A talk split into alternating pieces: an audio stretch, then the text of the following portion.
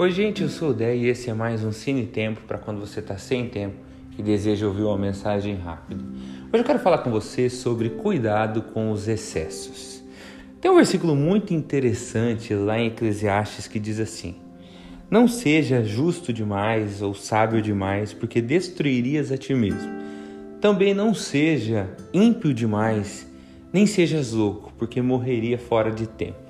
Quando a gente escuta esse versículo, que obviamente traz uma proposta de equilíbrio para as nossas vidas, é mais fácil entender a parte de não seja muito louco ou não seja muito mal.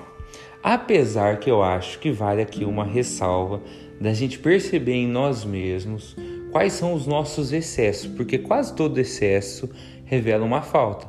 Quando a gente se excede demais em determinadas coisas, o que não tem a ver com ser errado ou com ser certo, algo pode ser bom, mas na medida que você usa não é bom. Os excessos que a gente comete precisam ser colocados diante de Deus, para que a gente entenda, Deus, por que eu preciso tanto disso? O que tem me faltado?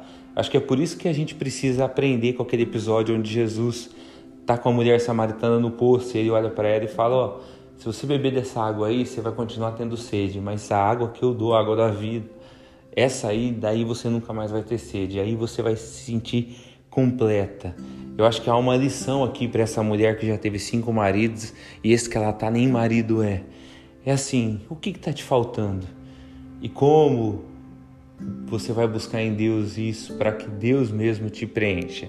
Mas o outro lado da moeda que é confuso para nós muitas vezes, que é como assim não ser justo demais nem sábio demais? Não devo eu me preocupar em ser melhor a cada dia? Claro que sim. O que esse versículo condena aqui é justamente quando a gente vai para um extremo em que a gente se acha perfeito demais.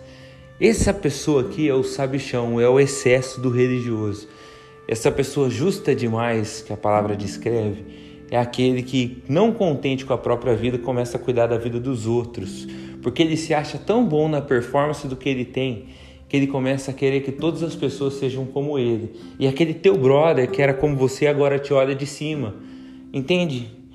Do C.S. Lewis tem uma frase muito interessante que ele diz que tem um certo tipo de mau caráter que não consegue abrir mão de nada, se abster de nada, sem querer impor que todo mundo faça o mesmo.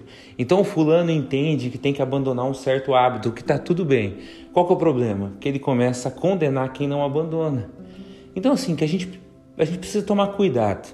Existe um movimento muito natural das pessoas como se fosse um pêndulo revezar entre momentos de muita maluquice, dizendo assim, e muita busca.